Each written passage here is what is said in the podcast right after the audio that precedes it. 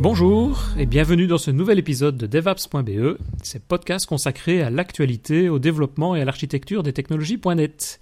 Nous sommes aujourd'hui le 27 octobre 2015, je suis Denis Voituron et je suis accompagné, comme d'habitude, de Christophe Peugnier. Bonjour Christophe.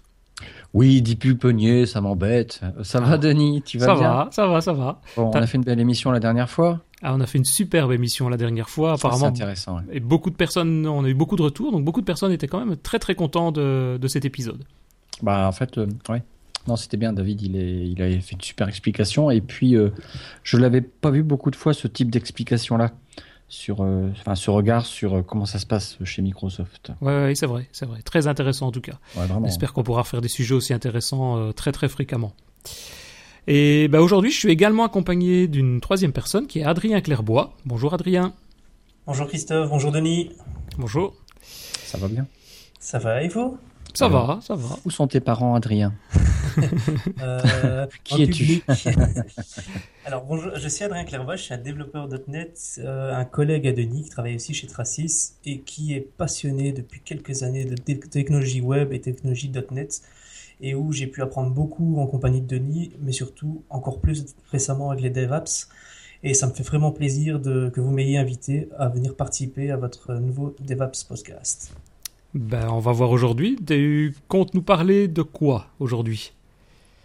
Alors aujourd'hui, je vais vous parler euh, des technologies en temps réel sur le web avec ASP.NET Signaler. D'accord, bon, c'est un peu le, temps réel avec son navigateur. Euh, c'est de la réponse avec le serveur.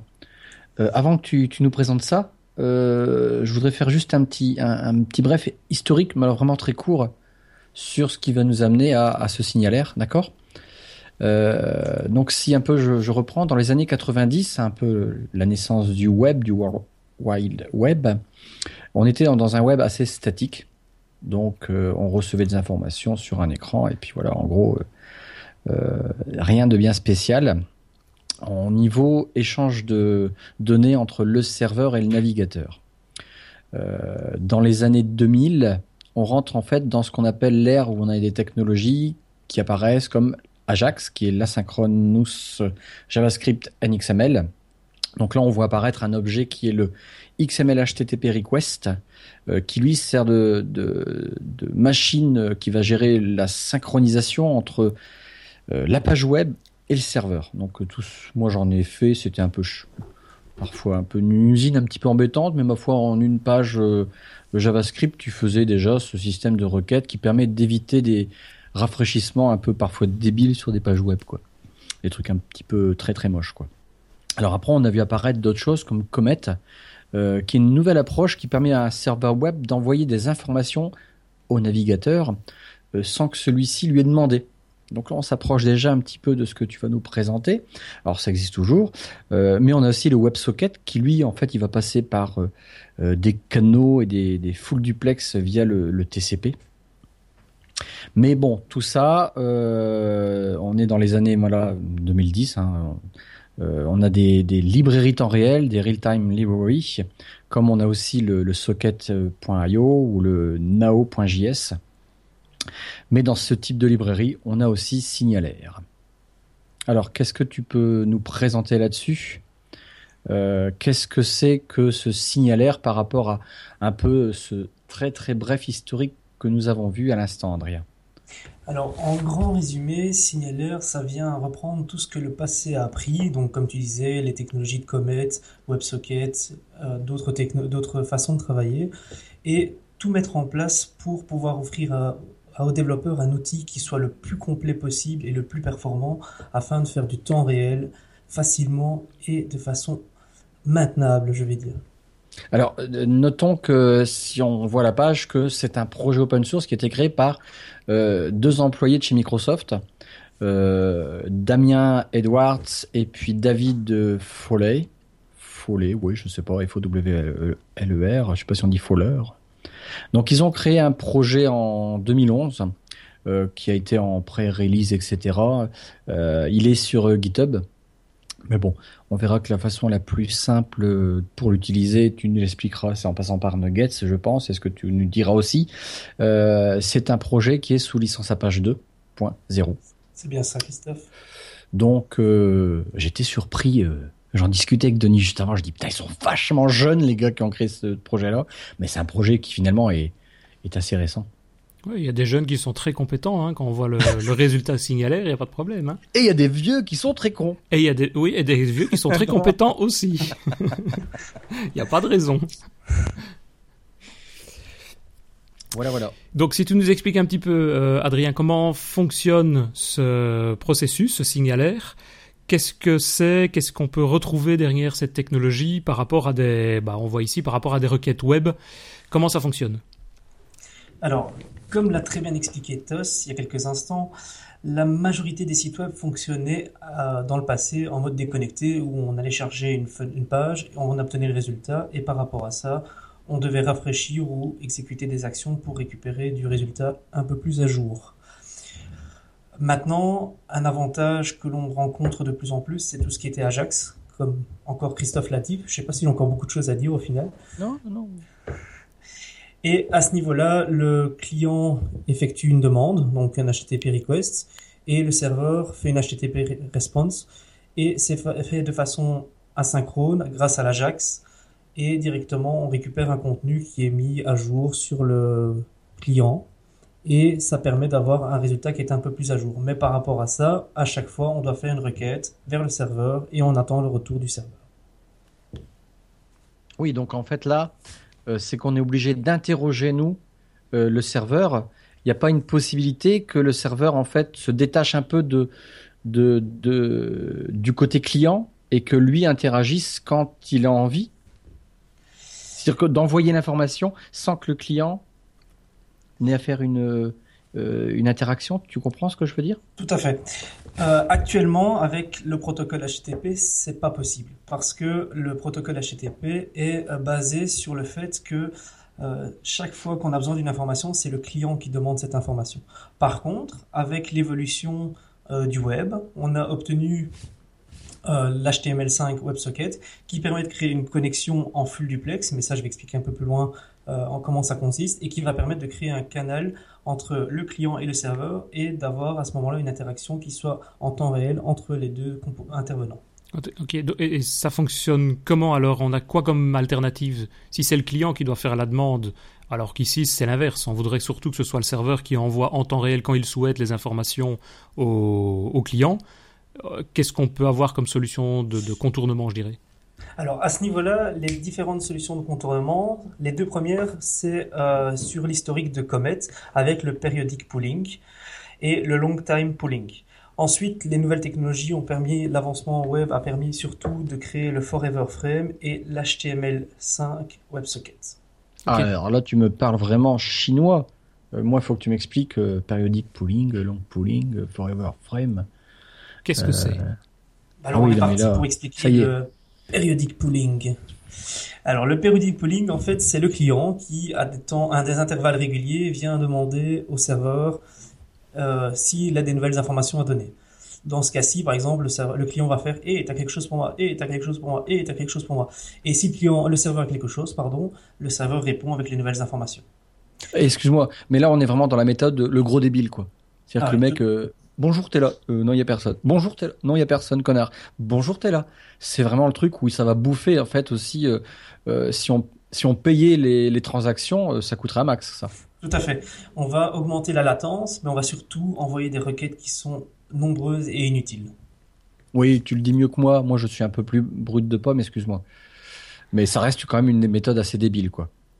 Tout à fait. Ma foi, encore utilisée de nos jours. C'est ça, c'est une, une méthode qui peut fonctionner, mais effectivement qui est peut-être pas très adaptée aux, aux nouveaux sites web et, et aux derniers développements qu'on peut réaliser. Et donc il y a d'autres solutions. Donc la première c'était la période pooling, mais la deuxième c'est? Le long pooling, donc toujours basé sur euh, ce que Comet a fait, a réalisé. Donc euh, cette solution, c'est simplement le client envoie une requête au, au serveur et le serveur va euh, ne pas, enfin, pardon, va retenir la, la connexion jusqu'à ce qu'il ait une information. C'est par exemple du style, euh, hey, salut serveur, est-ce que tu as quelque chose pour moi? Le serveur va dire, attends deux secondes, je vais regarder ce que j'ai. Et le temps qu'il attend, si le serveur a quelque chose, il va lui renvoyer les informations. Par contre, après un certain laps de temps, on tombe en timeout et donc la connexion est relâchée et le serveur, le client peut refaire une requête pour récupérer des informations. Et ça va, c'est ainsi de suite jusqu'à ce qu'il y ait une information ou ce qu'on Ça, c'est déjà beaucoup plus intelligent. C'est beaucoup plus intelligent, mais on a encore du timeout qui peut arriver. On est d'accord, mais là après le client, euh, je présume qu'il y avait des parades pour que voilà, je reçois l'information en timeout. Bon, c'est pas grave, euh, je recommence. Maintenant, faut j'imagine que l'usine, s'il fallait tout programmer ça soi-même, c'est galère quand même quoi. De toute façon, euh, ma petite expérience, j'ai fait du client-serveur WinSock. Putain, c'était, je trouvais ça un petit peu grossier entre guillemets, mais faut tout faire soi-même en plus. D'ailleurs, le, le, le, WinSock, c'est du long période pooling par rapport à ton explication. Attends. Euh, non, c'est pas ça. Non, non, pardon, excuse-moi, je te raconte des conneries. non, je réfléchis en même temps euh, par rapport au, terme que tu emploies et comment ça se passe. Non, j'envoie une requête et l'autre il retourne sur une information. C'est pas encore comme tu me l'expliques. Bah, le WinSock, il va arriver, je pense, en... après. Il y a juste maintenant le Forever Frame dont tu as parlé, c'est ça? C'est ça. On arrive après au niveau du Forever Frame. Euh, le Forever Frame, en fait, attention à noter que le Forever Frame est utilisé uniquement sur Internet Explorer. Parce que c'est Internet Explorer qui avait développé cette, cette technologie-là, mais ça n'a pas été répliqué sur Chrome, Firefox, etc. Mm. Le Forever Frame, en fait, ce qui va se passer, c'est que euh, lorsqu'on va créer la connexion, le navigateur va créer une iframe qui sera cachée et qui va envoyer une requête. La requête n'est jamais euh, arrêtée, n'est jamais suspendue elle sera toujours maintenue jusqu'à l'arrêt complet du client. Et le serveur va envoyer des petits messages, des petits morceaux, des chunks en permanence jusqu'à pour l'exécution côté client. C'est très similaire à la solution précédente. Accepter oui, mais, mais, très limité finalement. La différence, c'est que euh, la connexion, la première connexion est maintenue et on travaille sur une connexion euh, qui est parallèle à celle-ci. Il n'y a pas de timeout ici. Il n'y a pas de timeout à ce moment-là. mais euh, on est bloqué à Internet Explorer. Tout à fait. Donc, une alternative. Vas-y, je t'en prie. Non, non, je dis ça a été. Euh, euh, c'est encore utilisé, c'est très peu, et ça, va, ça sera de moins en moins. Mais un gros inconvénient, c'est que c'était limité à Internet Explorer. Donc par rapport à ça, on a dû créer des alternatives. Les alternatives, ça a été soit de faire de la régression vers le long pooling ou le period pooling, ou alors d'attendre l'HTML5 avec les WebSockets. Bon, et c'est complexe à mettre ça en œuvre? C'est pas ce qu'il y a de plus facile. D'accord finalement, c'était peut-être plus facile à utiliser le long pooling ou le period pooling que d'utiliser le forever frame. Mais on va voir que Signalair va quand même nous aider pour pouvoir mettre tout ça. Bien sûr. Signalair va nous apporter toute une bibliothèque de fonctionnalités et ça, on en revient dans quelques instants avec ça. Et Signalair va utiliser aussi le dernier mode qui est le mode HTML5 avec les WebSockets C'est bien ça, oui. Donc le WebSocket, c'est simplement une connexion en full duplex, en duplex pardon, qui va euh, permettre de euh, se connecter au, serveur. Une fois que le serveur est connecté, euh, le client est connecté au serveur, pardon, des informations sont euh, envoyées sur un canal de communication entre les deux et ça va permettre de faire des events entre le serveur et le client. L'envoi d'informations est à ce moment-là presque instantané. Ok, donc effectivement ici si je résume, donc on a pour le moment quatre solutions techniques possibles. Le périodique pooling qui ressemblerait à ce qu'on a dit, c'est et t'as des infos pour moi et on fait ça toutes les secondes, toutes les trois secondes. Il y a le long pooling qui lui va demander des informations, mais s'il y a un timeout, on va le laisser tourner jusqu'au moment où on soit l'info ou bien il tombe en timeout. Il y a le forever frame qui lui est adapté uniquement à Internet Explorer, donc c'est peut-être pas très très intéressant et très utile ici. Et il y a bah, a priori le WebSocket qui est quand même celui qui est le plus utilisé, qui devrait être le plus utilisé sur l'HTML5 euh, pardon, sur l'HTML5 maintenant, euh, et qui permet de faire vraiment de la communication serveur vers le client et pas uniquement dans l'autre sens. Quoi. Ouais, de toute façon, ça a toujours été pour pallier au, protocole HTTP. tout à fait. L'inconvénient du HTTP, c'est que à chaque fois, on doit toujours interroger le serveur alors que euh, les solutions arrivent pour que les deux, une fois que la connexion est établie, puissent communiquer ensemble.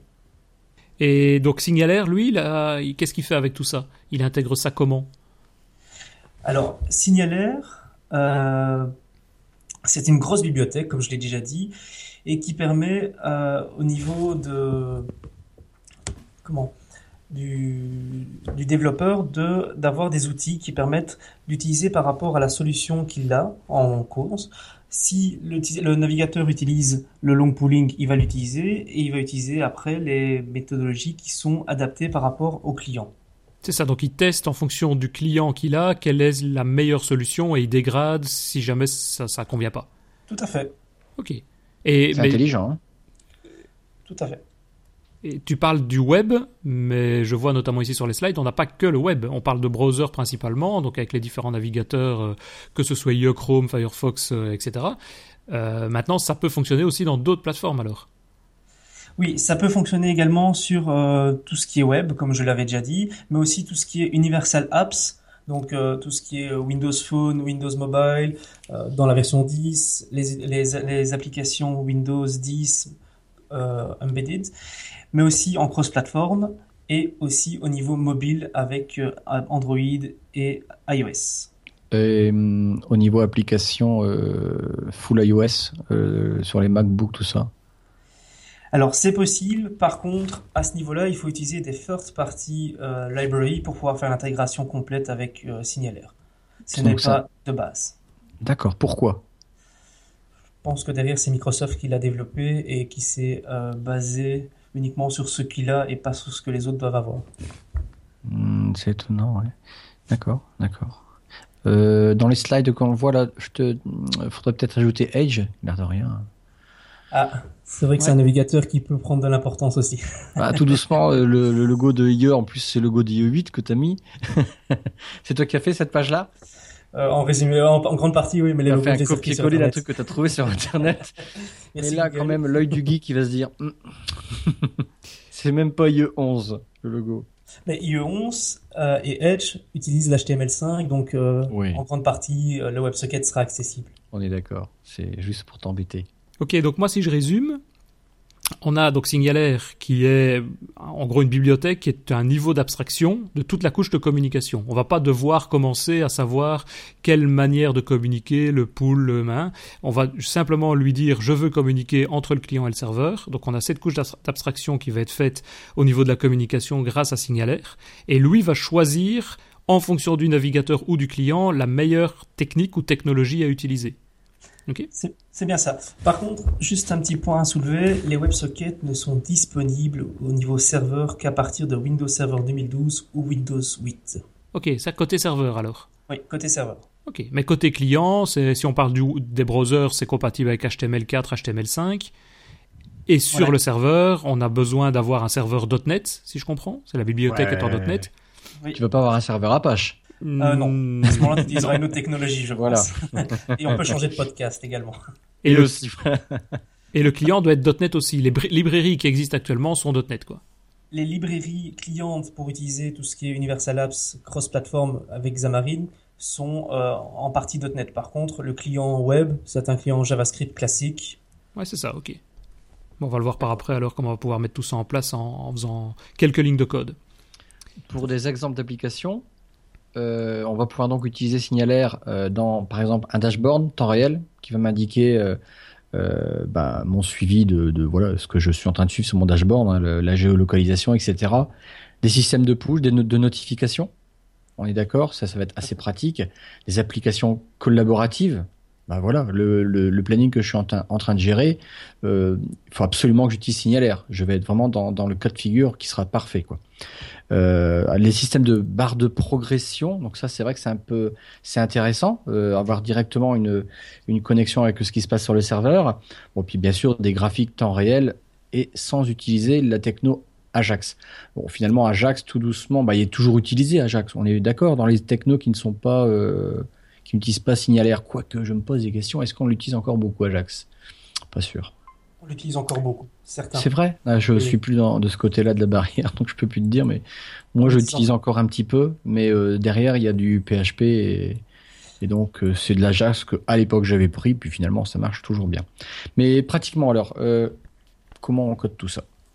Alors, c'est facile. On va commencer par créer un projet ASP Web App ou une application existante web. On on n'est pas obligé de commencer par un nouveau projet, c'est certain on peut utiliser euh, côté serveur une application WebPF ou console parce que derrière, on va utiliser euh, OWIN, le célèbre OWIN. Euh, dans un deuxième euh, temps, on va installer le package Nuggets. Pour ce faire, on va utiliser le package manager console et on va utiliser la commande install-package microsoft.aspnet.signaler. On va initialiser le OWIN Startup Class. Enfin, on va, côté client, créer la page web pour appeler le contenu signalaire en utilisant le signalaire jQuery. Tu me dis OWIN, euh, je ne connais pas Win. Alors, OWIN, c'est une abstraction entre le serveur .NET et les applications web. En découplant le serveur web de l'application, on permet de créer un logiciel intermédiaire pour le développement web. Et par exemple, une application peut s'auto-héberger sans avoir besoin d'un serveur IIS. D'accord. Ok, ça c'est côté serveur. Maintenant, tu parles aussi de signalaire.jQuery. C'est quoi donc une extension du jQuery, de la bibliothèque jQuery standard alors? Tout à fait. Euh, jQuery, Signalaire jQuery, c'est un plugin qui ajoute les fonctionnalités standards pour les communications euh, au niveau de la bibliothèque Signalaire. Ok. Donc, ici, donc, on crée un projet SPNet vide, on rajoute le package Signalaire en gros, qui lui automatiquement va rajouter la bibliothèque OWIN et on vient configurer la classe OWIN Startup Class, on crée la page web, on rajoute le bon fichier JavaScript qu'il faut pour pouvoir communiquer avec Signalaire jQuery. Et, mais si on veut pratiquement, si tu sais nous donner des exemples de lignes de code, pas rentrer trop dans les détails, mais à quoi ça peut ressembler en termes d'une ou deux lignes de code pour pouvoir mettre tout ça en place, pour voir si c'est compliqué ou pas? Non, c'est très simple. Donc, comme je l'ai dit au départ, on commence par créer le Owin Startup. Donc, euh, par rapport, on va créer le Owin Startup en faisant un clic droit sur le projet. On va faire un Add Item et on va rechercher dans la petite toolbox qui arrive le Owin Startup Class. Une fois que le fichier a été créé, on va simplement ajouter dans la méthode configuration la commande app.map signalaire avec les parenthèses qui sont vides. Et on termine bien sûr par un point virgule. Et une fois que c'est Excuse-moi, ça, cette, euh, app, euh, euh, map signalaire R, qu'est-ce que tu définis? Qu'est-ce que tu es en train de, d'invoquer, de, demander? Alors, à ce niveau-là, ça va définir toutes les configurations pour les connexions de l'application qui, va utiliser, qui vont utiliser signalaire. Donc, je vais prendre après l'exemple d'un hub pour un chat. Alors, un, hub, c'est intégré dans Signalaire. Hein. C'est un terme utilisé euh, dans l'API Signalaire. C'est bien ça. D'accord. Donc, en fait, il faut savoir que dans Signalaire, il y a deux types de euh, connexions possibles. La première, c'est un, persistent connection. Donc, ça va créer un point-to-point euh, entre un client et un serveur. Un deuxième type, c'est celui qui est le plus important et le plus utilisé, c'est le hub. Le hub, ça va créer une, une porte d'entrée pour plusieurs clients en même temps et ça va permettre de créer des groupes, d'envoyer de, de, à tout le monde un message, de faire tout ce que l'on peut faire avec plusieurs utilisateurs en même temps.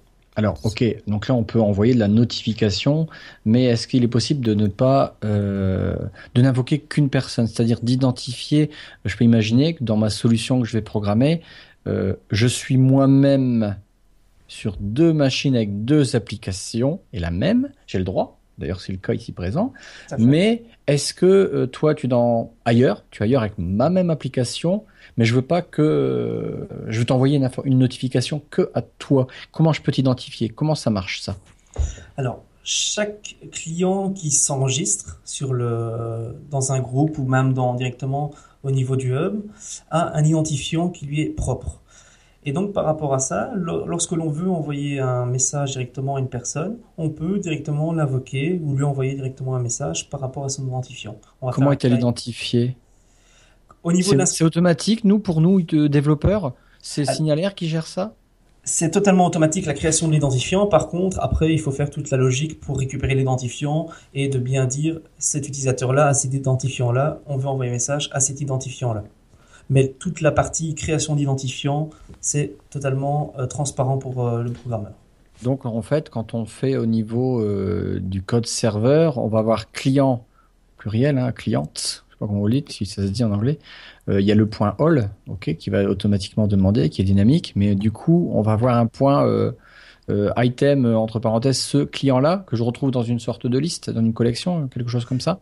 Alors c'est clients.client et là, à ce moment-là, entre parenthèses, on vient lui définir l'ID du client sur lequel on veut contacter. Et après, on va lui utiliser la méthode que l'on veut invoquer directement chez le client en question. Ça. Et si on veut envoyer à tout le monde, donc broadcaster à tout le monde, là je vois sur le slide, on fait clients.all.broadcastmessage. Voilà. Et là, ça part à tout le monde. Quand on connaît la mécanique qu'il aurait fallu mettre en place derrière, c'est sûr que là, euh, déjà est intéressant à ce niveau-là, côté serveur en tout cas. Mais euh, euh, encore, j'avais une question à te poser, Adrien. Alors, concernant, en fait, on parle de, du hub, mais est-ce que, voilà, tout à l'heure, tu as dit le mot groupe, tu t'es repris, tu as dit hub, mais dans un hub, je veux avoir plusieurs connexions. Je peux imaginer que j'ai une application, j'ai un, un, scénario où il y a peut-être, je ne sais pas si on peut d'ailleurs, plusieurs hubs et des groupes dans les hubs ou inversement. Ce sont des groupes qui contiennent des hubs. Tu vois la mécanique que j'imagine là? Comment ça se passe à ce niveau-là? Alors tout à fait. Mais écoute, dans ce cas-ci, on va reprendre notre exemple du chat. Donc un chat, quand tu te connectes, tu as une zone euh, publique où tout le monde est dedans. Donc on a le client.all dans ce cas-ci. On peut envoyer des messages à chaque utilisateur. Donc là, c'est les messages privés. Et enfin, on a la partie groupe où on va dire, voilà, je veux rentrer dans un groupe. Donc le client va se vouloir s'inscrire dans un groupe. Donc là, on va créer une méthode qui va faire subscribe group par exemple, avec le nom du groupe en paramètre, et on va l'insérer dans un groupe. Et au moment où on veut envoyer un message à un groupe particulier, on va avoir la, possibilité de faire un clients.group en spécifiant le nom du groupe pour un broadcast message. Et là, automatiquement, il va envoyer un message à tout le groupe, du moins à toutes les personnes qui sont inscrites dans ce groupe-là. Donc d'accord. Ça veut dire que au niveau d'une application, en fait, on a le hub, on n'a qu'un hub, et en fait, si on veut, on peut avoir des groupes de personnes. C'est ça? Voilà. Maintenant, tout dépend aussi du besoin, parce qu'ici, c'est un chat. On n'a pas besoin d'avoir 50 groupes, de 50 hubs, pardon. Mais euh, si, par exemple, tu veux avoir un chat hub, tu veux avoir un, un service d'impression hub, tu peux tout mettre sur le même serveur. Mais tu dois rester cohérent avec ton nom. Ainsi, tu peux, ça permettra d'aller plus vite au niveau de ton JavaScript où on va arriver après. D'accord. Ok, donc on voit effectivement côté serveur, bah, je dirais c'est assez simple. Il y a une ligne de config qu'on rajoute, enfin dans une classe qui est en gros qui est vide, excepté qu'il y ait une méthode configuration. Et on a, si on veut faire un broadcast à tout le monde, une ligne de commande qui permet d'envoyer directement le message. Et le reste, ça se fait, je suppose, côté client, côté JavaScript, à l'autre bout pour pouvoir, un, s'inscrire et pour recevoir ou, réenvoyer des messages au serveur. Tout à fait. Donc, au niveau JavaScript, on va commencer déjà dans notre page à insérer un jQuery parce que c'est important d'avoir jQuery, la plus belle et la plus grosse euh, bibliothèque du monde. Elle fait euh, quelques KO seulement. Ben, je suppose que la suivante, jQuery signalaire, il fonctionne pas s'il n'y a pas jQuery derrière. Voilà, tout à fait. C'est une dépendance l'un de l'autre. C'est logique donc c'est un peu obligatoire. Donc jQuery.signalaire va introduire tout ce qui est euh, les connexions, toutes les grosses euh, méthodes importantes pour la utiliser signalaire. Et ensuite, on va référencer le script signalaire slash up. Donc ce script-là va définir toutes les possibilités d'un des hubs enregistrés au niveau du serveur précédemment. Et dans notre cas, on va, ça va permettre de dire, voilà, Dedans, je peux utiliser cette méthode-là, je peux utiliser cette méthode-là, je peux utiliser cette méthode-là. Il faut savoir également que Signalaire, c'est basé sur des événements. C'est-à-dire que au niveau du client, il va pas se mettre en permanence à attendre une réponse de quelque chose, il va plutôt dire, quand je me bind sur un événement, je vais dire, quand à quelque chose, je vais l'utiliser, mais pas attends, j'attends, j'attends, j'attends, j'attends jusqu'au moment où tu as quelque chose. Donc ça va permettre de diminuer les ressources côté client et côté serveur pour avoir des connexions qui soient un peu plus dynamiques. Après pour l'utilisation, donc on va simplement définir le hub, le chat en question. Donc pour ce faire, on va faire, on va créer une variable qui s'appelle chat égale $.connexion hub. Donc le chat hub, c'est exactement ce qu'on avait défini côté serveur. On va démarrer cette connexion par la commande $.connection.hub.start. Donc je t'interromps, donc ça veut dire ici, comme tu fais dollar, donc le jQuery.connection.chathub, la classe ou le, la, propriété chathub qu'on utilise ici elle s'appelle comme ça parce que côté serveur, on a défini une classe qui s'appelle chat. Voilà, et c'est la partie, comme je l'ai il est stipulé plus haut, signalaire slash hubs des scripts qui va référencer cette propriété-là. C'est ça. Donc le, le, serveur, le signalaire côté serveur, génère du code JavaScript dynamiquement, mais qui est adapté en fonction du contenu. C'est pas simplement je te donne des paramètres, etc. Il va vraiment créer à ce moment-là, en, quelque sorte, une sorte de classe ou du code correspondant au serveur et à la classe et aux éléments qu'on a placés sur notre serveur à nous. Voilà, tout à fait. Et c'est dans cette partie-là, qui est totalement euh, intransparente pour l'utilisateur, qui va être fait tout ce qui est décision du euh, type de connexion à utiliser. Si ça va être du WebSocket, si ça va être du long pooling, du period pooling. C'est ça, ouais, ok. C'est puissant, ça. Hein. C'est pas mal, hein. Une ligne de code, on s'imagine pas tout ah ce qui peut se passer derrière, quoi. Mais comme le speaker précédent dirait, ça envoie du pâté. Ça envoie du pâté. Ah ouais, non, mais c'est... Moi, ça me fascine d'arriver à ce niveau de simplification. Euh, Alors ensuite, quand euh, la connexion est établie, on va définir euh, quelles sont les réponses au niveau des événements. Donc, par exemple, on avait le broadcast de tantôt, broadcast message, et donc on va le définir en faisant chat, la variable qu'on a définie plus haut, point .client, point .broadcast message, et là, quand la fonction est exécutée, qu'est-ce qu'on va faire? Dans ce cas-ci, on va récupérer le name et le message, et on va simplement ajouter ça dans notre liste de discussion. On peut également envoyer des informations. Pour ce faire, on va binder le clic du btn send et on va envoyer des informations côté serveur en faisant chat.serveur. Donc on a vraiment la différence entre le client et le serveur. .send et là on va envoyer les informations nécessaires. C'est ça, donc on a derrière le bouton, derrière le clic du bouton, on fait un chat serveur send, ça envoie au serveur. Et inversement, on s'abonne à un événement via le client broadcast message, et dès que le serveur envoie quelque chose, plouf, on récupère les données qu'on peut rajouter dans l'interface graphique, manipuler, traiter, etc. Parfait, c'est ça. Comment ça marche? Comment on peut accuser réception? Alors, au moment où tu envoies une information, donc le chat Quand Au moment où tu envoies, je, je, me positionne au niveau du client. Tu es d'accord hein? Oui, côté client. non, non, serveur, non, non, serveur. Le serveur envoie euh, la réponse la réponse en disant voilà le, message que je dois te pousser euh, à toi. Comment je peux, moi, client, accuser donc dans ce cas-là, au niveau du client, on peut accuser en faisant simplement la réception du message et on peut réenvoyer un message côté serveur en disant j'ai bien su ton message, en faisant une autre fonctionnalité, euh, une autre méthode pardon pour y arriver. Est-ce utile? Totalement non franchement, c'est pas très utile parce que euh, euh, Signalaire permet de faire l'acquittement de toutes les informations et il est sûr qu'on va tout recevoir directement. Il fait le nécessaire pour y arriver. Il est sûr, il est sûr. Euh, quelqu'un qui a une connexion pourrie dans la cambrousse, il est moins sûr du coup là. non, je sais pas. je suis d'accord. Maintenant, ça reste toujours le problème de connexion. Au moment où tu as le câble Ethernet qui sortir, oui, tu n'as plus de connexion, donc tu peux plus rien faire. C'est la même chose avec la cambrousse à un moment, euh, il faut pouvoir réfléchir sur quelle connexion on se base. Oui, mais c'est vrai, c'est vrai, mais euh, j'imagine toujours qu'on a besoin parfois d'avoir cette sécurité-là. Est-ce qu'il y a un système de, de gestion d'erreurs ou là, non, c'est simplement nous à le créer ou il y a peut-être quelque chose qui existe ou pas? Il y a des, des, des, procédures qui existent, mais ça demande du code supplémentaire, de bien vérifier si la connexion est toujours valide ou non.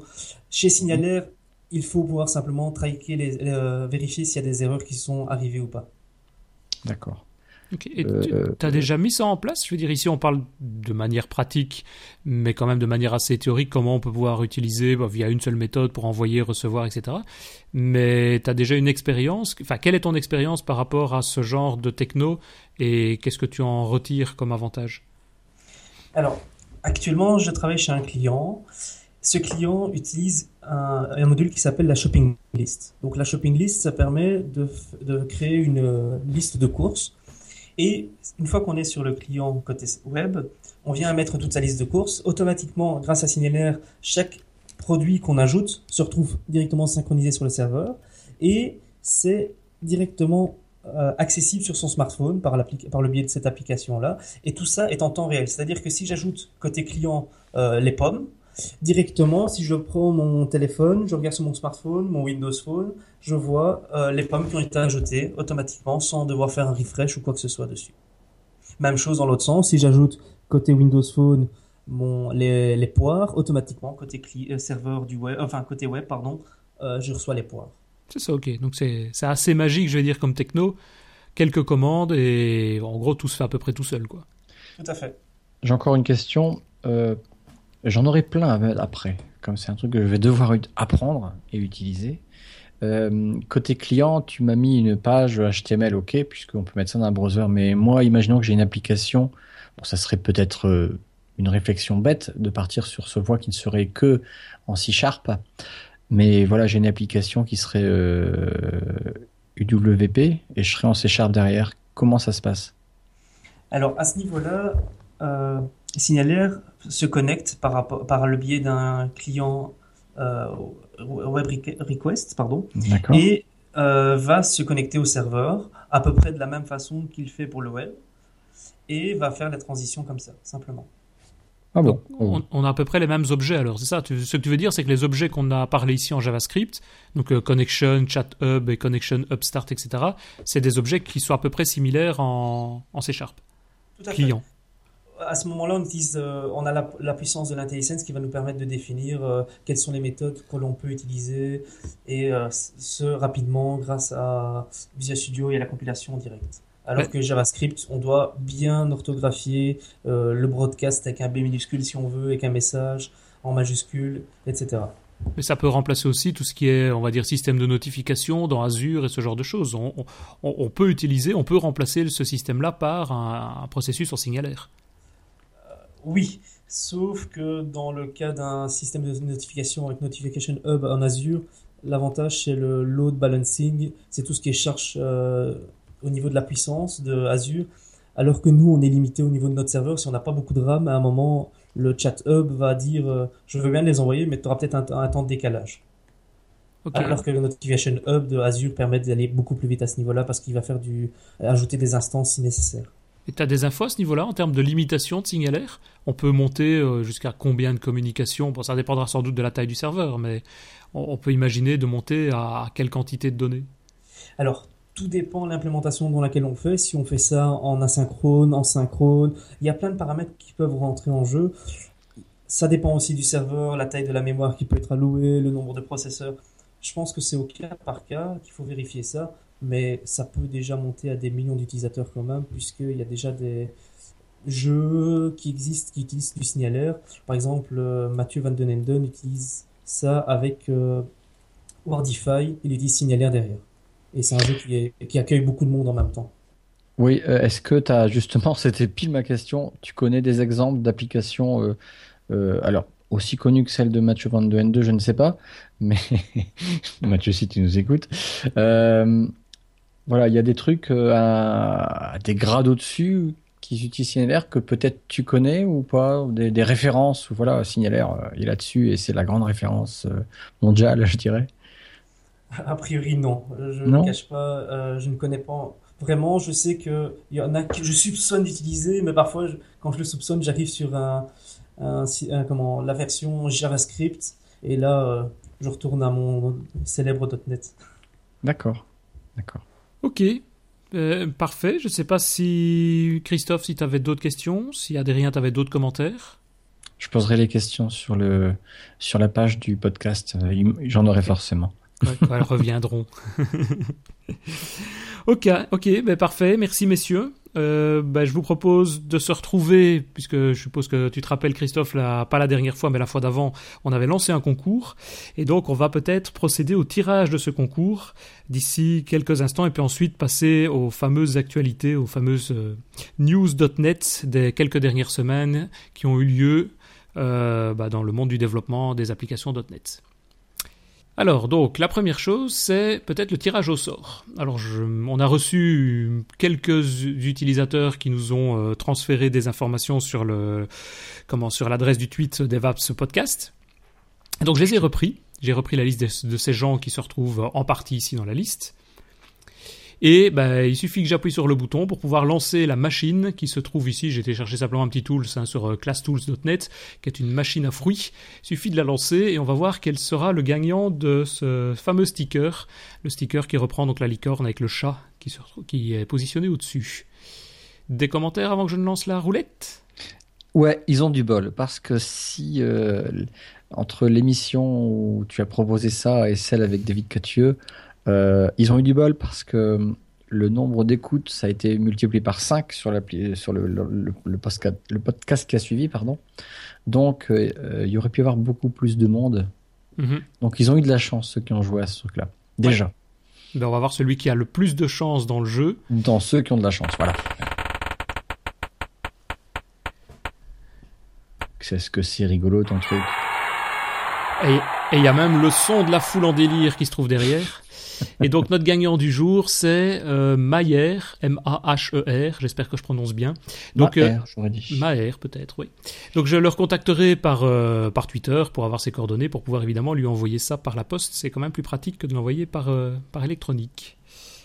Ah, pourvu qu'il soit pas au Brésil ou en Afrique du Sud. Ouais, mais le, le sticker est pas très très épais, donc il va passer dans l'enveloppe, même là-bas. Non, parce que quand tu feras gagner la surface book, euh, voilà, ça risque d'être peut-être plus embêtant. Ça, ça va être, ouais, ça, ça va être difficile, ça. Ouais, ouais. Faudrait déjà que j'en ai une. Faudrait déjà que j'en ai une pour pouvoir la tester, pour pouvoir travailler avec. Ouais. Ok. Et ben voilà. Je vous propose peut-être, euh, s'il n'y a pas d'autres informations, d'autres commentaires, de passer à la deuxième partie du podcast. Donc les actualités.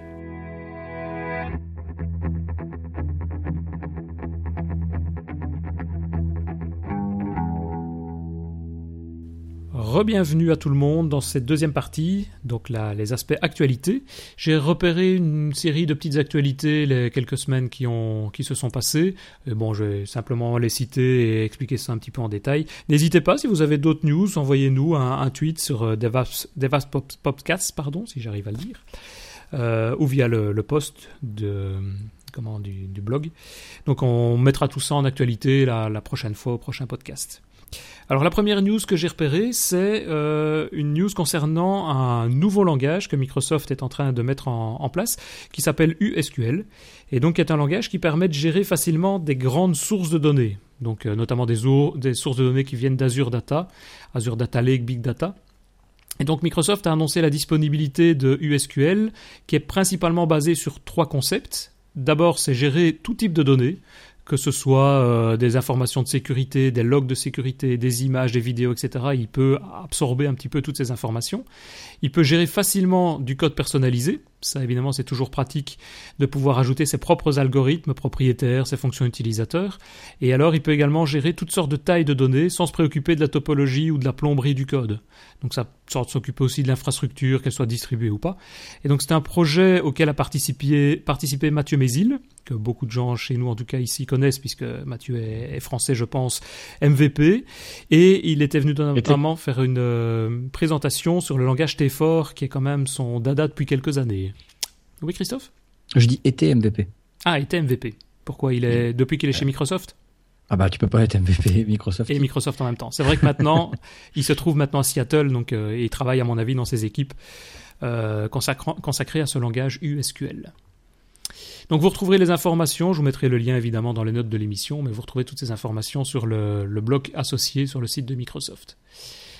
Euh, deuxième news également, ça concerne euh, l'utilisation de ce que David Catu appelle le JS Bridge. Et donc c'est une news que David nous a annoncée il y a quelques jours, qui est la mise à disposition du moteur JavaScript de Edge, donc qui est pour nom de code Chakra, et qui, est utilisable maintenant dans nos propres applications, notamment de type UWP Universal Windows Platform. Et donc il est ainsi possible maintenant d'utiliser le moteur de traitement JavaScript, qui est le, moteur, je vous rappelle, le plus rapide actuellement sur le marché, et y compris les toutes dernières fonctionnalités d'ECMAScript 6 par exemple. Alors comment l'utiliser? Ben, Le plus simple c'est d'ajouter la bibliothèque WinRT, Chakra Bridge, et qui est disponible sur GitHub, d'instancier une classe qui s'appelle Chakra Host, et ensuite vous injectez tout simplement votre code JavaScript, votre fichier JS. Et donc David nous a préparé un article complet sur l'utilisation de ce projet, et donc vous retrouverez dans les liens du podcast euh, toutes les informations pour pouvoir l'utiliser, le télécharger, l'utiliser euh, à la fois en JavaScript, en C Sharp, etc. Donc c'est un, ar- un article assez complet et qui peut quand même être assez pratique si vous devez intégrer du code JavaScript dans vos applications également. Une autre petite news en passant, c'est une information en termes d'un événement qui aura lieu d'ici euh, quelques semaines maintenant, le 18 et 19 novembre pour être exact, qui sera retransmis en direct de New York et qui s'appelle Connect 2015. Et donc l'année dernière, c'est, si vous vous rappelez, c'est à ce moment-là que Microsoft avait présenté son ouverture au projet open source, ainsi que l'application VS Code, qui était disponible, qui est toujours disponible sur Mac, Linux et Windows. Et donc cette année, ils annoncent déjà plus d'une trentaine de sessions qui vont être organisées avec des speakers de renom tels que Scott Guntry, Brian Harris, Scott Hasselman, Amanda Silver, euh, Ander Ellsberg et Beth Massey, et bien d'autres aussi. Et ça, ça sera surtout pour le premier jour. Le deuxième jour, ça sera un jour plus consacré au dialogue. Donc, on va pouvoir communiquer avec les ingénieurs de Microsoft pour poser les différentes questions et, si possible, avoir des réponses évidemment à tout ça.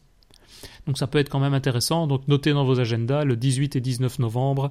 Si vous vous ennuyez, vous allez pouvoir regarder toute la journée, si pas les résumés qui se passeront dans les jours qui suivent.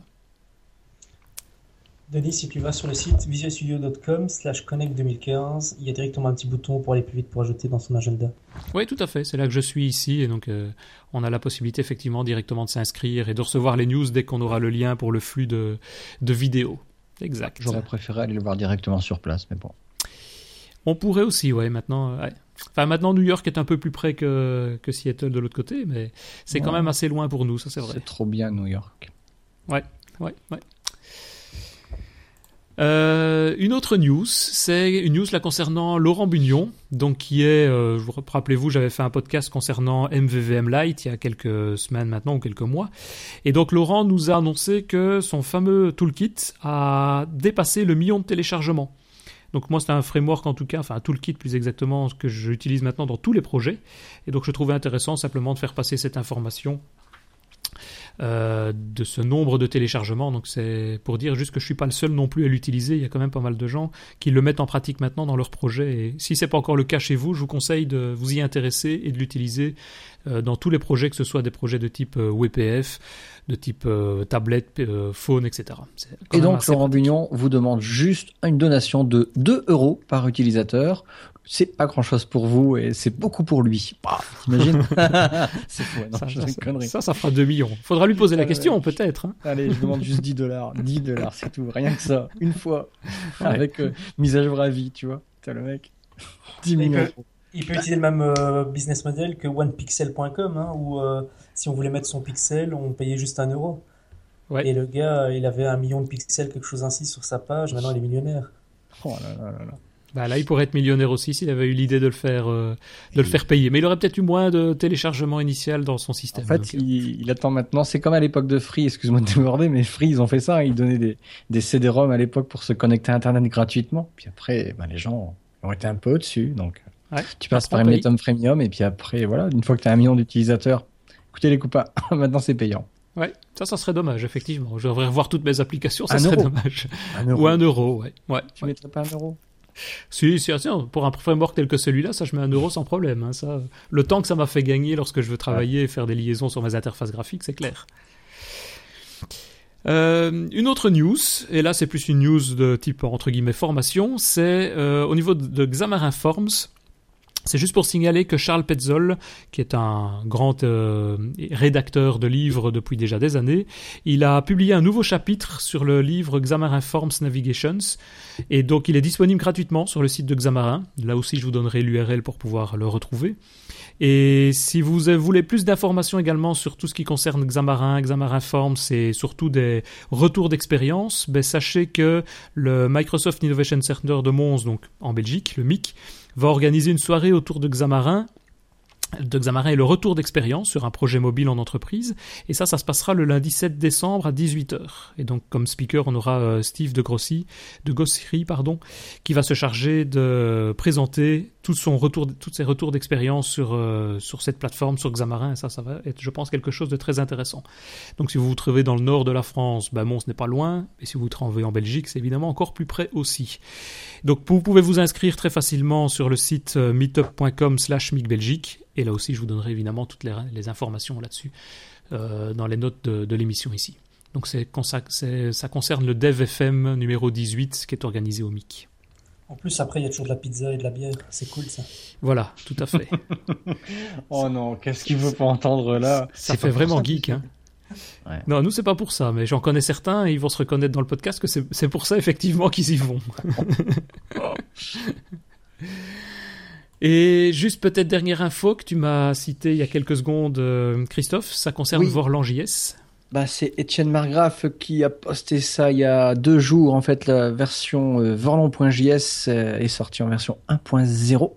Donc, euh, bon, on peut féliciter en fait la team. Faut pas oublier que la team, ce sont pas mal de, bah, ce sont que des gars de Microsoft. Il y a, il y a Stéphane Goudot, il y a David Catueux, il y a Pierre Lagarde, il y a David Rousset, il y a Julien Coriland, il y a Benjamin euh, Talmar, il y a Guillaume Le Borgne, et puis je crois Mehdi Laou, je pense pas en oublier.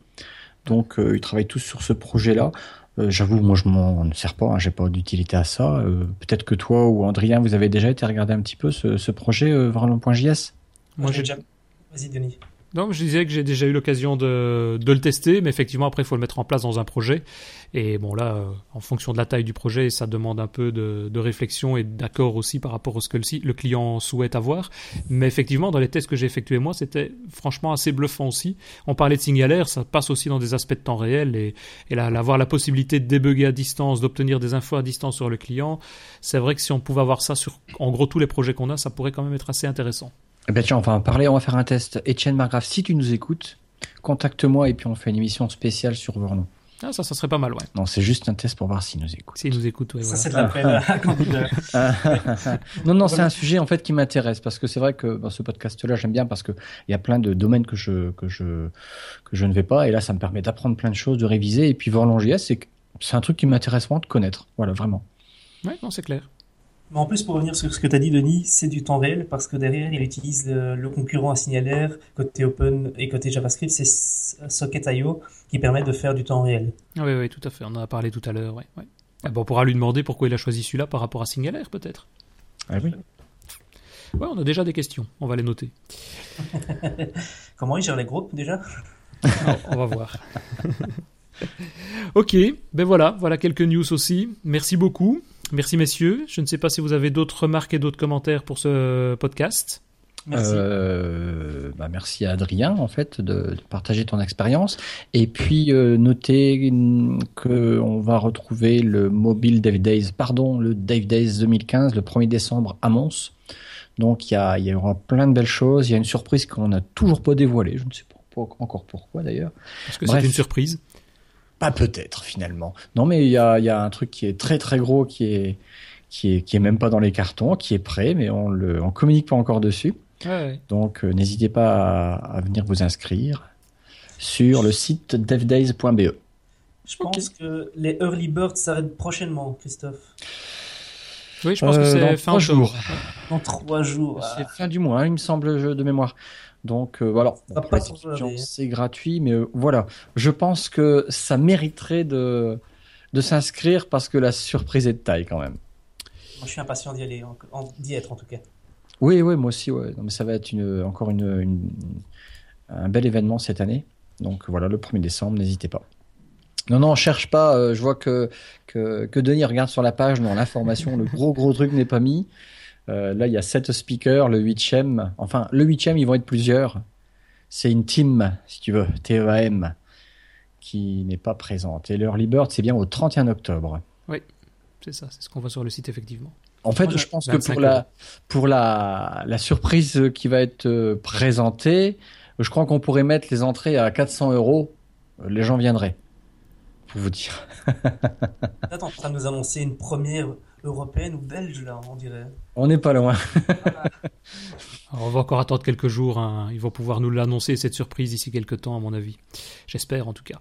Moi, Ouais, a j'adore, c'est le chiffre, c'est les chiffres qui au départ, c'est 1475 bières bues. Alors, tu peux le dire en français parce que, voilà, je, je sais. 1475. Ça Ouais. fait très belge. Ah, excuse-moi, 1475 bières Ouais, bues. parce que- mais sachant que vous avez raison, hein, belge, hein, c'est comme ça qu'on devrait le dire. Mais bon. Ah, Et sur le site, c'est écrit en anglais. Bah oui, parce que, bah voilà, euh, il y a des francophones, il y a des néerlandophones, vous dites? C'est ça, oui. Voilà, bah, il faut un peu satisfaire tout le monde et je trouve qu'on a cherché une langue. Qu'est-ce qui pourrait être une langue internationale? Et puis on est tombé sur l'anglais. C'est ouais, c'est mieux. C'est- C'est un peu la langue des développeurs aussi. hein. Donc il y a des, il y a des, c'est David Rousset qui va faire avec, euh, avec, euh, je sais plus, descend les speakers. Voilà, qui va faire le- la keynote au départ. Et euh, après, non, il y, a des, il y a des super speakers. On a pas mal d'MVP. Euh, et puis, euh, bon, il y a des sessions qui vont être en anglais et en français, comme David Rousset fait le, la keynote qui sera en anglais, bien évidemment, au départ. Et après, il fait sa session en français, par exemple. Mais il y aura un peu de tout. En plus, ce qui est génial cette année, c'est que vous avez inté- intégré un système pour faire son planning à l'avance. Donc déjà, Ouais. de, dire, voilà, je vais aller sur cette session-là, j'allais sur celle-là. Cool. c'est bien ça, ouais, c'est bien foutu. C'est on, on s'est inscrit sur un site pour avoir ça là. C'est très très bien, très très chouette. Moi, le mien est déjà fait. hein. J'attends déjà. Moi, je suis déjà inscrit aussi. Mhm. Gardez-vous une place pour euh, un événement. Ouais, À quelle heure? Je sais pas. ça, ça, on verra. Ok, ben voilà, merci bien. À la prochaine fois pour un nouveau podcast d'ici deux ou trois semaines. À bientôt. bientôt. À Merci. bientôt.